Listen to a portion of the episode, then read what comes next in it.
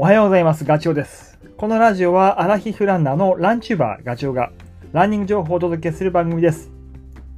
走りながら隙間時間でも聞いていただき、走る気持ちがスイッチオンになれば嬉しいです。いや、もう9月ですよ。9、10、11、12。あと4ヶ月で2022年は終わる。えー、な、な、あのね、4ヶ月の間に、とりあえず僕の中で区切りをつけたいものがあって、関東ふれあいの道。あの、トレラン関東でやってる人は、間違いなくどこかで触れ合ってるはずです。あの、関東ふれあいの道のコースにね。っていうぐらい、えーまあ、メジャーな道。まあ、そうは言っても、あの、全部が全部メジャーではなくて、ちょっとね、あの、一本裏道だったりとか、えっ、と、市街地に行ったら、生活道路を走らせたりとかする。それが、まあ、関東ふれあいの道っぽいんですけど、えーまあ、1都6県をね、ぐるっと1800キロ自然歩道で結んでいる、自然歩道中心に結んでいるって言った方がいいかな。あの道路も結構走るんで、あの、アスファルトのところも。で、えっと、起点はね、スタートは、えっと、一応決まりがあって、東京都の八王子の、えー、高尾山口駅の近く、歩いて10分ぐらいかな。梅の木平ってのがあるんですよ。そこが、えっと、起点、スタート。で、ぐるっと回ってくるわけだから、終点でもあるんですけど。まあ、とはいえ、別にね、その、どこからスタートしてもいいわけですよ。1800キロをぐるっと一周してるわけなんで。で、僕は住んでるのは神奈川県ってこともあって、えっと、三浦半島の先端から走り始めてます。それが、えっと、3年前になるのかな ?2 年前 ?3 年前だよね。えっと、そう。三浦半島の先端から、こう、134号線をずっと行って、湘南海岸を通り、まあ、標高海抜ゼロだよね。そこ、まあ、太陽ギラギラの真夏を走ったのを今でも覚えてますけど、でそこからね、えー、平塚あたりからな、平塚大磯、そのあたりから上の方に、山の方に向かっていき、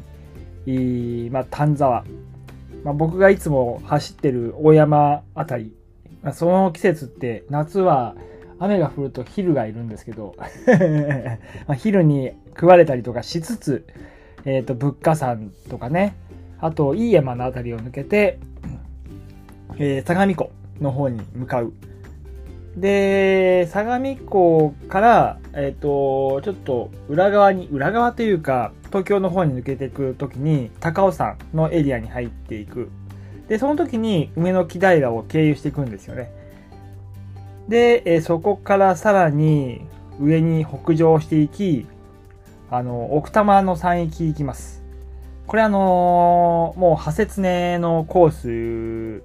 になります。まあ、もう僕は結構派切ねのコースって思想もしてるし、実際レースも何回も走っているので、まああの辺は知った道なんですけど、えー、大竹山から、えーそれから、あ、そう、あっちの方な、宣言の方から、まあ、ぶっ、ぶっちぎるというか、えー大竹山の方にそのまま抜けるんですよね。だから三藤山とかあっちの方は行かない。そして、えっ、とね、埼玉の方に入っていき、あの、ボーノーレから入っていき、名栗港で、えーあの、西の国の奥武蔵、まあ、これもよく知った道なんですけど、あの、西の国っていうトレランレースでもう何回も行ってるところ、はい。えっと、竹寺とかね、えー、根の権現とか、あと、伊豆ヶ岳の方にも行きます。そして、秩父の方に入り、まあ、この辺りからね、なんか、知らない道にななってくる。あんまり人もいなくなって、逆に動物の匂いが、あの、強くなる。あの、実際何回か会ってます。あの、怖いのには会ってないけど、でも、イノシシ、イノシシにはあったかな？ちっちゃいのには。うん、そんな感じです。まあ、すごくこう、だんだん、あの、なんだろう、険しくなってくるっていうのは事実です。あの、熊のね、えー、注意の張り紙なんかも、もうリアルにちょっと警戒しなきゃいけない感じがしてくるのがこの辺りから。で、ちなみに、関東ふれあいの道って、そんなにね、あの、ハードコースは行かないんですよ。あのー、だれてるところとか、えー、鎖があったりところはなくて、まあ、大体、大概がハイキングコースなんで、でそこに、えっ、と、要所要所に、あの、コースの目印の看板が設置してある。でそれがもうずっとね、僕、今540キロぐらいまで来てるんですけど、僕が走ってきたところはもう全部看板がありました。ただね、結構、あの、ぶっ壊れてる看板も多くて、で、あと感覚がね、あの、丁寧なところと優しい、優しいっていうか、ちゃんとこうマーキングしておくべきところに看板が設置あるしてしてあるところもあるけど、全くね、その辺、あの、なんだろう、ある意味、自分で考えてみたいな感じの設置の感覚がすごい離れていたりとか、えー、気づかないところが、にあったりとかすることもある。特に こう言ったらなんだけど、群馬エリアはね、えー、自力でなんとか行かなきゃいけないケースが多いですね。あの、神奈川とか東京とか、ま、埼玉までは比較的、あのね、丁寧にというか、ちゃんとマーキングが置いてあった気がします。なので、え、ー、と、その看板だけを頼りに行くと必ず迷うので、手元に地図を持ちながら、それを見ながらね、地図っていうのは、あの、関東ふれあいの道の地図が、え、ー、と、市町村、市町村じゃないな、県庁か。神奈川県とか都庁とか埼玉県庁とかで、あの、観光課みたいなところが事務局になってて、そこ問い合わせると、えっ、ー、と、郵送で、そリアルな紙で送ってくれたりとか、もちろんホームページからあの PDF をダウンロードすることもできます。で、えっ、と、今、どこまで行ったかというと、群馬まで来ていて、群馬がでかくて、これが355キロあるんですけど、えー、その半分ぐらいまで来たのかな、今。35のコースに分かれてて、355キロが。それの今19コースぐらいまで来てるので、あの、赤城のエリアまで来てます。だから、なんとかね、年内に群馬まで終わらしたい って思ってます。あの、今540キロ地点なんで、群馬まで終われば、えっ、と、600は超えるので、なんとなく3分の 1? 6、3分6、8、そうね。3分の1が終わるかなというふうに思ってます。いやいやいやいや、本当にただね、ここまで本当に休みの日使ってちょこちょこちょこちょこ来てたんだけど、遠くになればなるほど行くまでに時間がかかるんで、あの、なかなか駒がね、進まない状況だったんですよ。だけど、まあ、540キロまで来てるし、今までの奇跡っていうか、あの、データも全部残ってて、それ実はストラバに全部残ってるんですよ。で、これからも、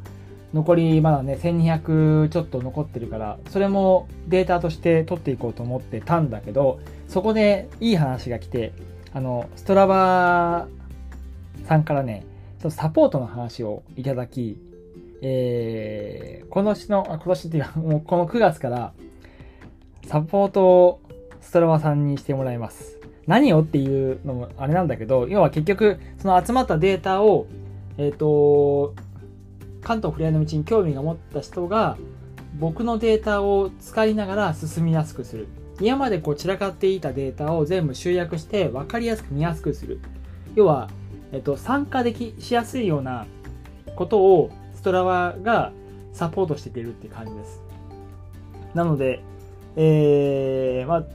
定期的に僕もその集まったデータをアップするし、いつでもそう検索、まあ、できてない計画としては検索をすれば、パッと 自分の近くにあるコースがログデータとしてね、あのー、拾えるということができるようになるっていうのが、えー、メリットです。まあ、あとは僕の使命感としてストラバサポートとなったわけで もう1800キロやりきらないといけないというふうに思ってるから、あの気持ちも入っています。ね。いずれあのー、まあ、SNS の方で僕もだけど、ストラバの方からもガチをサポートみたいなあの情報が出てくると思うんで、ぜひね、皆さんも、えー、チャレンジしてほしいなというふうに思いますし、僕もまだまだ残り1200数十キロあるので、えー、関東を目指して頑張っていきたいと思います。はい。えー、今回はね、関東ふれあいの道の話をしました。ではまた次回の放送でお会いしましょう。ガチョウでした。バイバイ。